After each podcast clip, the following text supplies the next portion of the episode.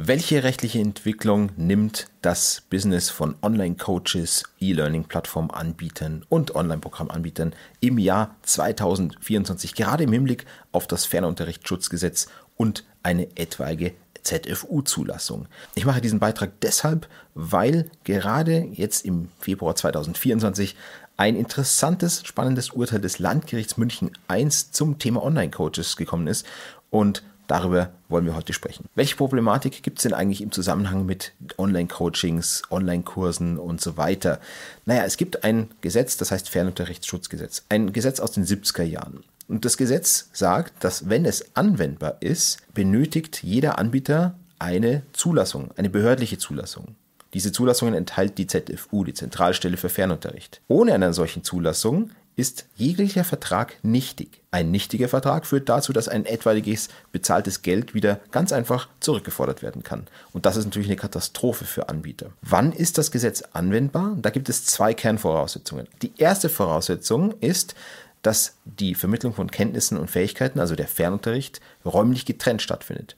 Die zweite Voraussetzung ist, dass eine Lernerfolgskontrolle stattfindet. Und jetzt war dieses Gesetz bis vor zwei, drei Jahren überhaupt gar kein Thema. Also vor allem nicht bei Online-Coaches, bei Anbietern von Online-Kursen. Auch die ZFU, also diese Behörde, hat mehr oder weniger ein Schattendasein geführt und war vor allem bei hochschulnahen Institutionen, die also Fernunterricht angeboten haben, halt involviert und haben dann diese Programme inhaltlich auch didaktisch geprüft. Und dann kam das Urteil des OLG Zelle im Frühling 2023. Das OLG Zelle sagt, dass das Fernunterrichtsschutzgesetz auch bei Online-Coachings gilt und auch im Verhältnis zwischen zwei Unternehmen, also im B2B-Bereich. Man könnte meinen, dass eigentlich das Fernunterrichtsschutzgesetz ja ein verbraucherschützendes Gesetz ist und nur im Bereich zwischen Unternehmen und Verbrauchern gilt. Nein, das OLG Zelle ist sehr, sehr streng.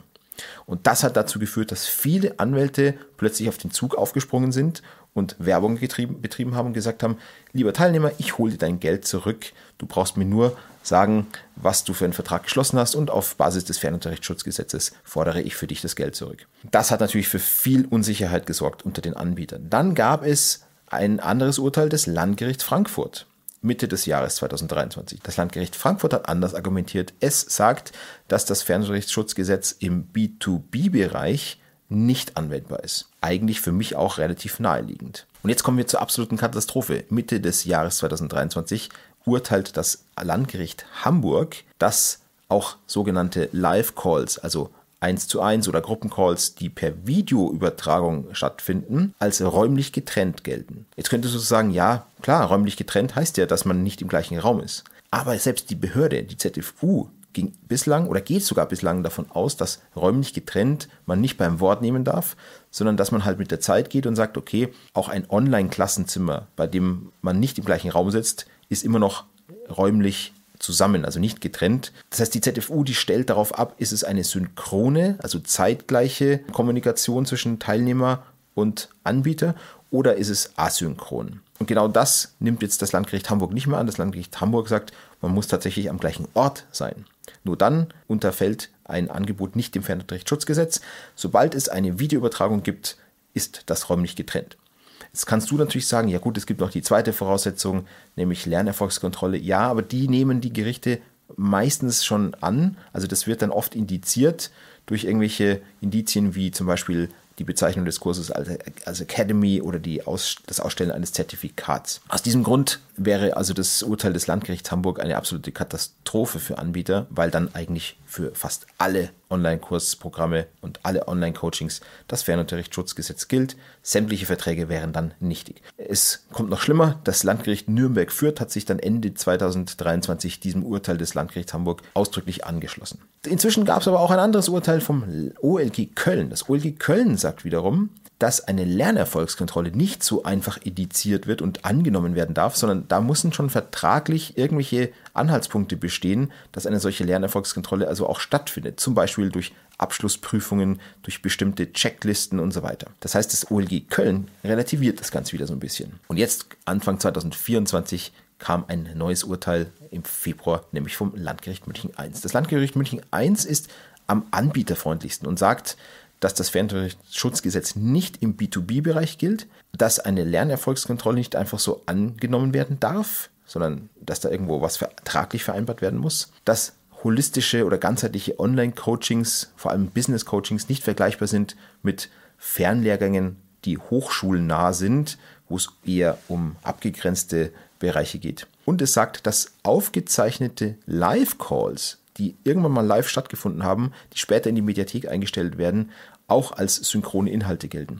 So, und da haben wir jetzt also ein Ergebnis Anfang 2024, dass verschiedenste Gerichte in Deutschland unterschiedlich entscheiden. Es geht von super streng bis super anbieterfreundlich. Und das ist eine Unsicherheit, die kann ich als Anwalt einem Anbieter nicht nehmen. Ich kann dir als Anbieter nur beratend zur Seite stehen und kann, und kann dir helfen, bestmöglich mit den Voraussetzungen des Fernunterrichtsschutzgesetzes umzugehen und sie möglichst zu meiden. Aber eine absolute Garantie gibt es natürlich nicht und die kann dir auch kein anderer Anwalt geben. Mein Ausblick für 2024 ist natürlich, es wird weitere Rückforderungsansprüche geben. Vielleicht nicht so massenhaft, wie man ursprünglich angenommen hat, also eine, eine Rückforderungswelle auf Basis dieses Urteils vom OLG Zelle, die kann ich jetzt noch nicht feststellen, aber es gibt immer wieder vereinzelt Rückforderungen.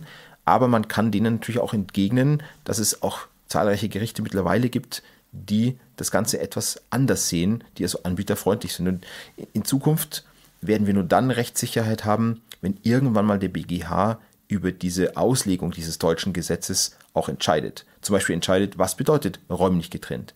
Was setzt eine Lernerfolgskontrolle voraus? Gilt das Fernunterrichtsschutzgesetz nur im B2C oder auch im B2B-Bereich? Und wenn das vom, vom BGH entschieden wird, dann können wir irgendwann eine Art von Rechtssicherheit feststellen. Ich glaube nicht, dass der BGH dieser extrem strengen Auffassung des Landgericht Hamburg oder des Landgericht Nürnberg Fürth folgen würde, sondern dass der BGH da sicherlich mit gewissen mit ein bisschen Fingerspitzengefühl das Ganze auch zeitgemäß interpretieren würde. Aber wir werden sehen und niemand kann dir genau voraussagen, wie das letztendlich ausgeht. Wenn dich das interessiert hat, dann hinterlass mir doch gerne ein Abo oder ein Like, kommentiere gerne. Wenn du Fragen an mich hast, Beratungen benötigst, meine Kontaktdaten, auch meinen äh, Terminbuchungslink findest du in den Show Notes. Vielen Dank für deine Zeit. Bis zum nächsten Mal. Ciao.